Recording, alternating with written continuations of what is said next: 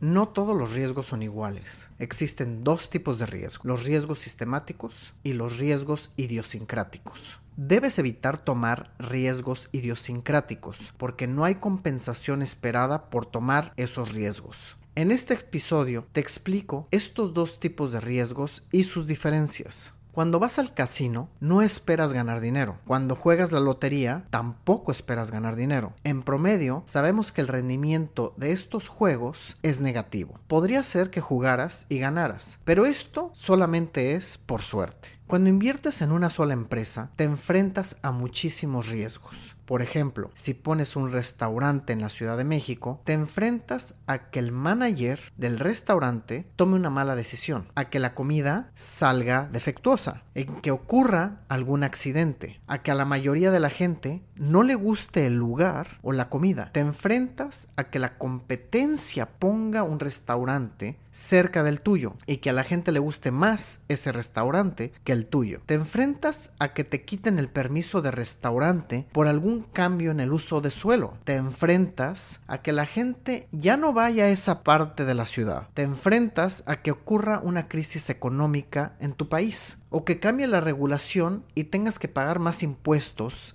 en tu país. Te enfrentas a que haya una crisis mundial y a que la gente viaje menos y pueda consumir menos en tu restaurante o que ocurra una pandemia. Es decir, poner todo tu dinero en un solo negocio tiene muchos riesgos. La buena noticia es que algunos de estos riesgos los puedes diversificar y eliminar. Cuando inviertes en un restaurante en particular, te tienes que preguntar, ¿realmente quieres poner un restaurante? O a lo mejor lo que quieres es invertir en la industria restaurantera. A lo mejor estás optimista porque crees que el sector restaurantero le va a ir muy bien. Si es así, lo ideal es invertir en el mayor número de restaurantes posibles. De esta forma, eliminas el riesgo de que el manager haga una mala decisión o que el producto de tu restaurante salga defectuoso. Habrá algunos restaurantes que les irá mejor que a otros, pero en promedio, si inviertes en todos, evitas tomar muchos de los riesgos específicos de un restaurante en particular. Otra pregunta es, cuando pones un restaurante, ¿por qué solo limitarte a México? Tal vez te conviene invertir en restaurantes americanos o en todo el mundo. De esta forma, eliminas el riesgo de un país en específico, aunque seguirás tomando riesgo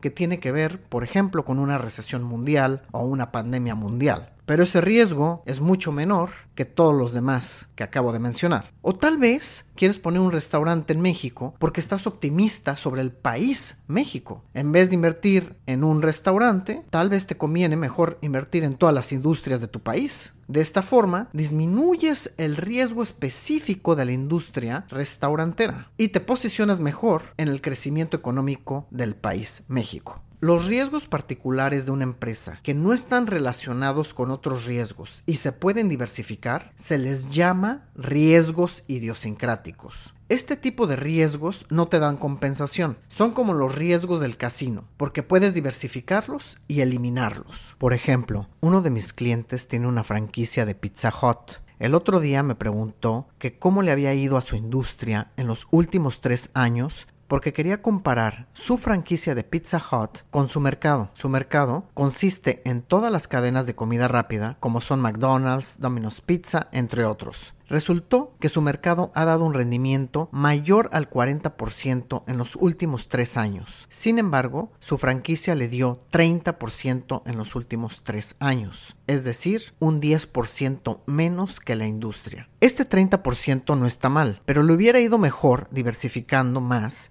y con menos riesgo idiosincrático. Esto es muy común porque ganarle a un mercado es muy poco probable en el largo plazo. A esta persona le fue bien en su franquicia gracias a que la industria subió de valor. Sin embargo, a su franquicia le fue peor relativo a la industria. Esta diferencia es un ejemplo de riesgo idiosincrático y podemos evitar tomarlo si diversificamos en el mayor número de activos posibles. Cuando diversificas lo más posible en todas las industrias y en todo el mundo, eliminas casi todos los riesgos idiosincráticos, pero te quedas con el riesgo que afecta a todos los activos, como puede ser una recesión mundial. Este tipo de riesgo que no se puede eliminar se llama riesgo sistemático. Dado que este riesgo no se puede eliminar diversificando, entonces los inversionistas solo estarán dispuestos a tomarlo sí y solo sí pueden esperar un rendimiento mayor que cero. De otra forma no invertirían. Esto significa que los inversionistas solo pueden esperar rendimientos positivos si y solo si toman riesgo sistemático.